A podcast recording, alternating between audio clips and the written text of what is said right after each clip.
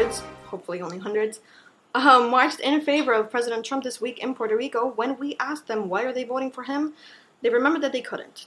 The 9/11 emergency services here in Puerto Rico have shut down due to COVID-19, prompting Lady Gaga to change her song to "My Biggest Enemy Is Me." Call us 787-725-0124. The Avengers cast has come out in defense of Chris Pratt after allegations that he is homophobic and a fundamentalist Christian. This all happened on our new holiday, Publicist Off Day. Can you believe that this also happened the week that the Pope was like, gay is okay? Once again, I'm Kiara Gomez for an update that weekend. Have a great day, everyone.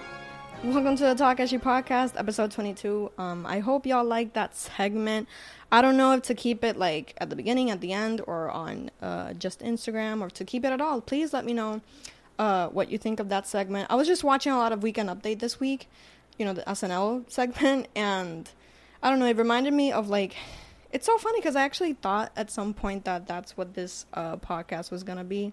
Like, me talking about the week, giving jokes at the same time. I don't know. That's it. Just reminded me of that. So I was like, maybe if I incorporate a new segment, I don't know. Please let me know what you think. Oh, also, it's really funny because, um, you know, I write down a lot of things throughout the week, like you know, I should talk about this.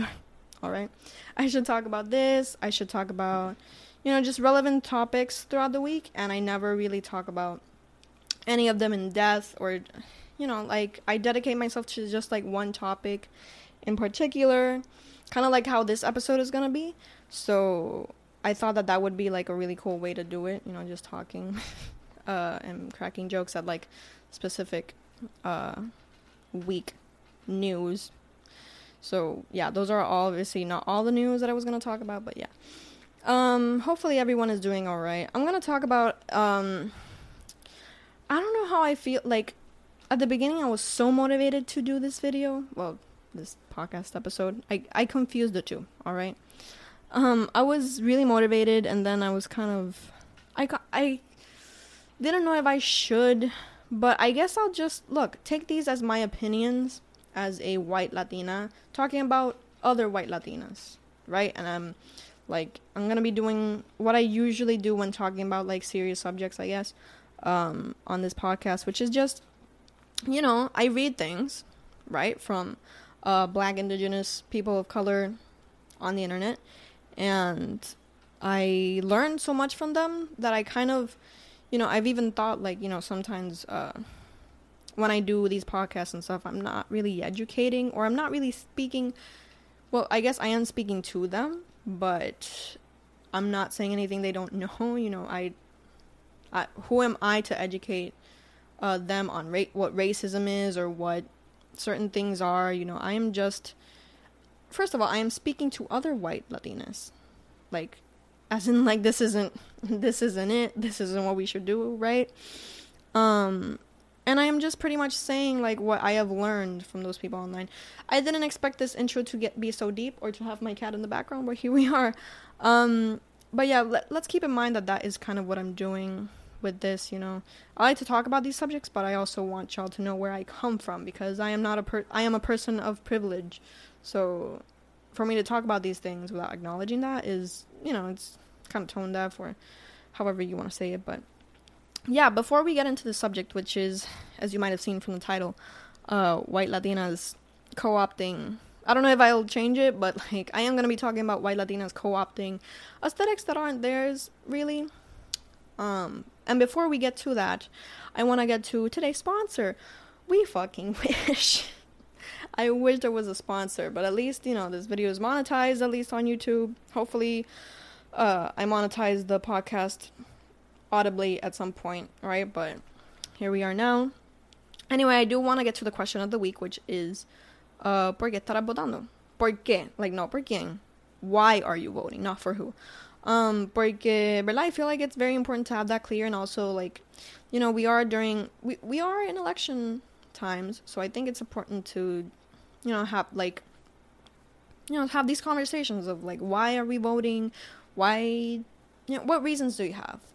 You know, which are, which can be pretty basic just to, like, change, uh, the community or change my country or help my country, whatever kinds of reasons, just let, let them down below in the YouTube section or on Twitter or on Instagram, wherever you feel comfortable. So, after now the five minutes or so of this podcast, uh, here we go into the, today's topic. So, yo estaba con una amiga y ella me enseñó una influencer que todo el mundo conoce de aquí. I'm not gonna mention names, even though I have talked about her with Debbie Young. If y'all wanna go see that episode who see who I'm talking about, pero ¿verdad? Mi amiga me la enseña y dice, ay, no la soporto. And I'm not like a hateful person, but I do remember certain things that people have said about other about about influencers and stuff, right? Um, y era esta influencer que yo hasta como que yo hice un tweet, todo el mundo dijo como que, are you talking about who I think you're talking about? And I was like, yes. Well, maybe.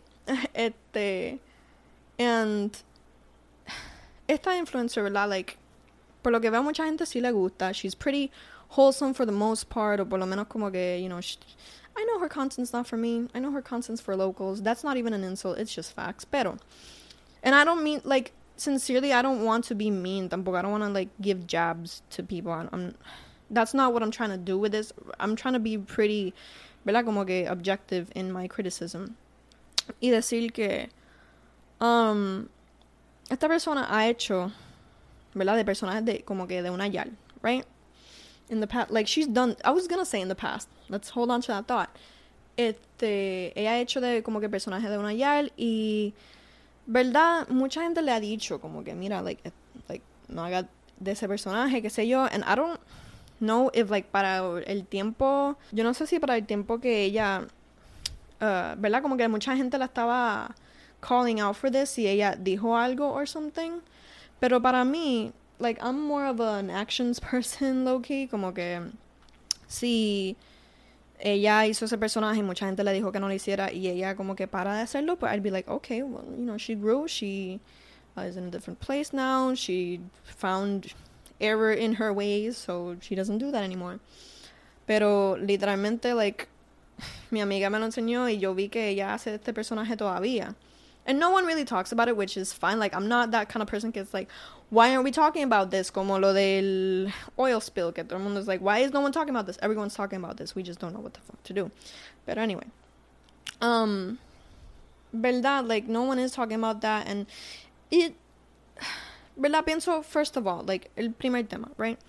Que, o sea, eh, eh, my first opinion is que I don't know how you can do that. Como que a mí, si tú me dices a mí, like, right, yo siempre, en todos los epi episodios, what? En todos los episodios digo, si estoy mal, corríame, díganme, like, si estoy mal, whatever, right? Because I try to be as conscious as I can. Why did I say like that? But anyway, I try to be as ¿verdad? Like, tomar en cuenta lo que ustedes quieran, because, ajá, ustedes son mi audiencia, which, ajá, like, why wouldn't I, right? I don't know why, como que ella es así. Sincerely, I don't know why, como que you've been told not to do that and you keep doing it. Um, that sucks. And, ¿verdad? Como que we all, I'm not here to tell you the reasons why it's wrong. Como que los cacos y las yales are literally one of the most marginalized communities in Puerto Rico.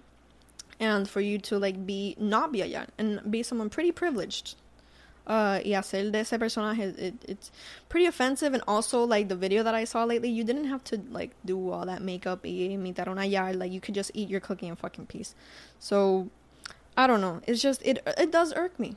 Okay, these are the bigger influencers. I know I sound like a bitter micro nano ass influencer, but it is the truth because like I tried, you know, I don't know. It's it's you know, I don't know. No one knows, I guess, but that is something that irks me. You know, so those are the two major points that I want to bring. Like, I don't know why you wouldn't take into consideration what an audience or just people in general telling you like, "Hey, that's offensive." Why wouldn't you change?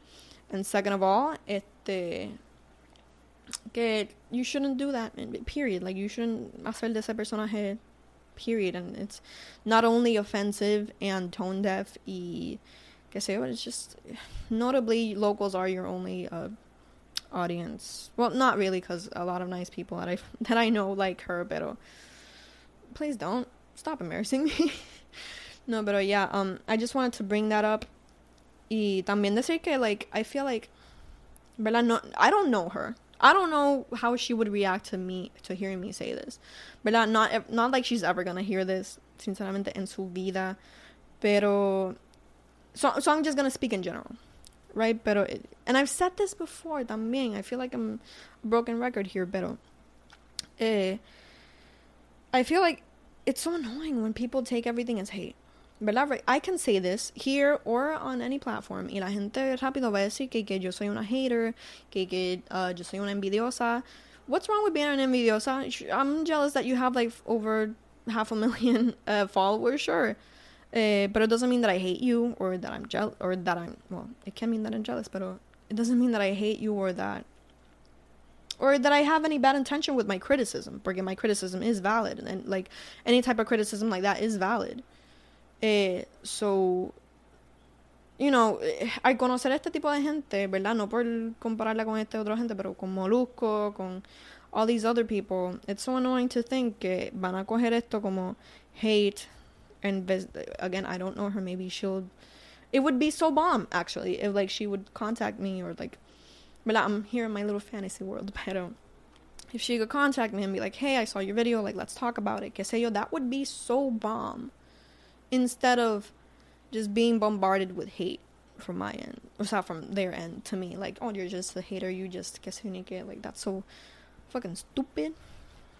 Uh, I wish, and I don't even blame her only. Like, I it, it's a very common thing in big like Puerto Rican uh, influencers and shit. So hopefully hay un cambio en eso at some point. Este, that's really wow. I covered that up pretty quick because my next subject like that that one was more objectively critical. This one is a bit more I'm very angry. well, I'm very angry, but I'm also kind of nervous to talk about it because I don't want to say the wrong. I never want to say the wrong thing, so I'm just gonna say, why is Karol like this? So, backstory, and then another backstory probably. Uh, is going to release que today's Wednesday, Thursday night. So, pronto va a salir uh, una canción de ella llamada Bichota. Okay. So, in the last episode, ¿verdad? Like, it wasn't last week, it was the last, last episode, episode 21. Hablamos de que, like, ¿verdad? Like, these non Caribbean Latinas, uh, kind of using our slang, which, like, I don't mean to be, be that person either because I don't know, I don't want to make comparisons that I shouldn't be making or whatever, but it is annoying, ¿verdad? Like, para resumir pretty much el último episodio and to, like, make sense of this one. It is annoying when toda tu vida tú has escuchado que tu español is ruining the Spanish language. This is real. So many responses that I got were like, yeah, like I've been told que el español no es real, que nuestro español no una mierda, whatever. And you know, now things have changed and reggaeton is very pop, which is like a whole other conversation in in and of itself of like reggaeton and how it went from like this illegal music genre that used to be called underground to you know having Doja Cat or like you know big music stars on reggaeton tracks. But I'm not I'm not saying anything bad about Doja Cat. I love Doja Cat. I'm just saying like you know it's it's gone from that to that. That's what I'm trying to say. Con eso, ¿verdad? O sea, like, we're here now where reggaeton is very pop and extremely whitewashed. Like, it used to be, like, you know, it reggaeton is. Reggaeton has black roots. You know, uh, Afro Boricua roots. Uh, so now to see it this way, that's a whole other conversation though. We're gonna talk about Karol G. Like I'm I'm trying to make sense of all this. I'm so sorry. I just I really want to get my point across, but uh, anyway, Karol G has this new song with with that title, and but uh, for those of you that don't know, and don't let any non-Caribbean, clearly non-Caribbean person on Twitter, no fucking fan page de Karol G, don't let them fucking tell you what a bichota is. All right. Don't let someone that has never heard it tell you someone that's heard it like you know i've been around puerto rican people you know i've been living around them all my life i know what a bichota is don't let them tell you what a bichota is for those of you that don't know a bichota is a drug lord a gendered, you know, female. It's a female version of a bichote, which is a male drug lord. Um, ¿verdad? Um, it is a term that's thrown around in the streets. I hate the way I said that, just so white, just like in the streets. you know, um, that's what bichota means. It doesn't mean like empowered. It doesn't mean girl boss. None of that stuff that they told you. That's not what it means. It could be used in that context, like for example, in Sa- in Safaera, they like it is like there is a line that goes perreando es la bichota, and I guess it could be used in that sense, like perreando she is like the boss, like she's the baddest uh perreando. But okay, so first of all, Karol G is not Puerto Rican. She doesn't know fully like the context of that. She probably heard it at some point from her Puerto Rican ass boyfriend who can't even step foot in the island. That's a whole other conversation. A lot of people were like, "Yeah, I dare you to go to a caserio right now and say that you're la bichota." I dare you. It like not to compare because these are like the comparison that I'm gonna make hopefully makes sense, but then again, please like understand that I don't fully understand it. Also, it does feel like a white person. Of course, Karol G is white. I'm white. She's trying to co-opt an aesthetic that is not typically white, but it is from the lower class in Puerto Rico. But anyway, um, it is kind of like a white pop star trying to say that she's a gangsta. You know, like it, it gives off that same vibe. Like imagine if there's like a big pop star. I, I think there there must be something that that can be compared with, but yeah, I digress. Um trying to use that word and make it like this, you know, I'm to me it is annoying because again like she wasn't raised with that word and also not to get too deep but in Puerto Rico, you know, recently like a big influencer named Pinky Curvy died because she was involved in that world. And ¿verdad? I'm not saying that Karol G like knows all about Puerto Rican narcotráfico, pero um it just it does feel a little tone deaf that she would like for aesthetical aesthetical for aesthetic purposes say that she is la bichota when she is just a Colombian pop sing Colombian reggaeton pop singer and not someone who has lived through those experiences and, and things and things like that. You know, like it does it just makes me angry as a Puerto Rican person. I'm not even a, like I don't even feel entitled to use that word for aesthetic purposes. I could understand someone who has lived through that, like your fucking boyfriend, to say that he is like the top of the you know, like whatever he was involved in because he was involved with crime with crime also. Um so it just it it feel like that's all I'm saying. That it just feels pretty icky. I know you're trying to do like this whole like queen latina like whatever that didn't exist before y'all found out what Puerto Rican reggaeton aesthetics were because before that like non-Caribbean Latinas were trying to make like the best Latin rock band which y'all should have just stayed with that you know you were doing so good um but yeah, those are my thoughts on that. Also, like I'm not saying that this is intentional, but the cover for that single I honestly don't even know what to say. It it's just offensive. Like her skin is so dark in this picture and you can say that it's like the filter or something it just it adds to the ickiness to the ickiness ickiness to me it adds to the ickiness that she wants to be something that she's not. You know? I know, right? Like she girl just doing this whole cute reggaeton pop thing. Not I, I don't know. I don't know, man. Well, um those are just my thoughts on that. Hopefully, I know this episode was a bit rambly. Like I was I mean, I'm kind of proud of it but at the same time, I feel like I should have more time to. Um, I don't know. I'm sorry this was so rambly. I hope I got all my thoughts out. Please let me know. Um, but that'd be it, guys. Uh, thank you for watching. Thank you for constantly supporting the podcast. Thank you for supporting my Yo hago lo que me da la gana series, which I feel like I barely talked about. Uh, which really sucks because I really do love, I really did love doing that. and I really loved. Um, you know, I would have loved to talk about it more here, but yeah.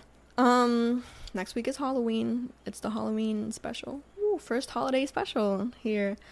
Um, hopefully you enjoyed. Hopefully enjoyed enjoyed the segment. Uh, please answer the question of the week on any of you know social media platforms, and I'll see y'all next week. Bye.